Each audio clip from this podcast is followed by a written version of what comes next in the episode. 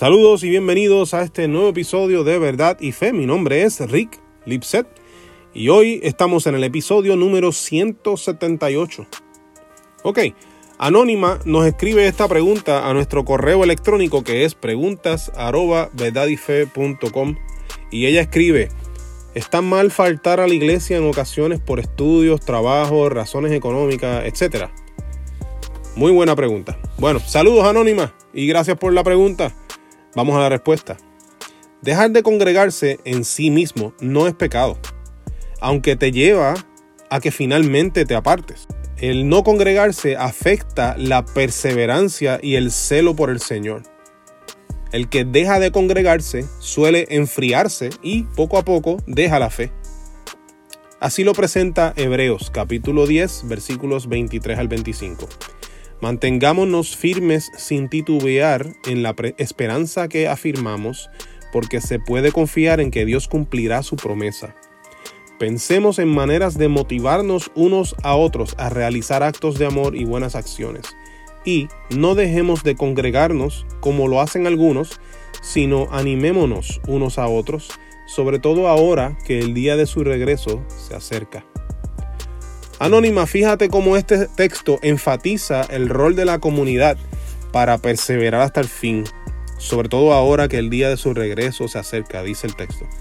Dios insertó a los cristianos, a su pueblo, nos hizo parte del cuerpo de Cristo, le dio su Espíritu Santo a la iglesia. Esto significa que nuestra experiencia cristiana fue diseñada por Dios para darse en comunidad querer tener una experiencia cristiana sin la iglesia es irse en contra del diseño de Dios. Supongo que sería aceptable si uno se muda de misionero a un lugar donde no hay cristianos, pero incluso ahí lo que se espera es que ese hermano comparta su fe y otros vengan al arrepentimiento y a relación con Dios, por lo que dejaría de estar solo. Ahora, faltar a la iglesia en algunos momentos por razones reales no es un problema en esta época en la que vivimos tenemos alternativas.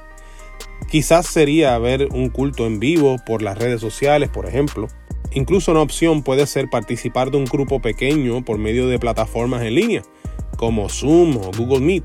Ahora, todo esto es bien diferente a esa persona que deja de congregarse porque no cree en la iglesia. En el caso en que estamos hablando, la intención de la persona es de congregarse, pero no puede por alguna razón justificada. Lo que sí sucederá es que en algún momento la persona va a necesitar congregarse, porque lo necesita, no por obligación religiosa.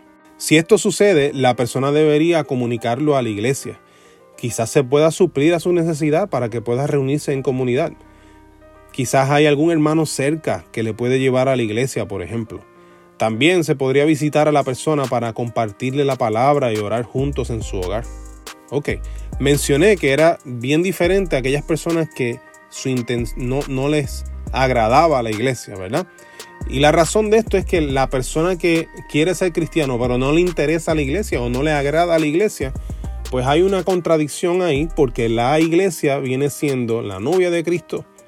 Así que eh, decir, decir que amamos al Señor pero no a su novia no hace sentido de la manera en que Dios diseñó la experiencia cristiana, como dije al principio, es para que sea en comunidad. Cosa de que el cristiano se congrega. No, el, el cristiano que dice que no se congrega es una contradicción de lo que significa ser un cristiano. Con todo esto, lo que debe quedar claro es que necesitamos la comunidad para crecer y Dios diseñó la iglesia para eso mismo.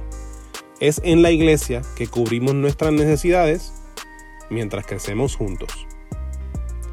Espero que este episodio sea de gran bendición para ustedes. Mi nombre es Rick Lipset. Puedes encontrar nuestro ministerio de apologética en verdadyfe.com. Envíanos tus preguntas como la que contestamos hoy a preguntas@verdadyfe.com. Estamos en las redes sociales, estamos en YouTube, donde te invitamos que des like, subscribe y a la campanita para que seas alertado tan pronto subamos contenido nuevo. Tenemos nuestro podcast en Spotify, Apple Podcast y muchos otros. Y puedes visitar nuestra tienda de mercancía en verdadyfebstore.com. Allí tenemos camisetas, bultos, sweatshirts, hoodies, gorras y muchas otras cosas. Su compra ayuda a que podamos continuar defendiendo y equipando a la iglesia a cumplir con la gran comisión. El dinero de su compra cubrirá los costos operacionales de nuestro ministerio.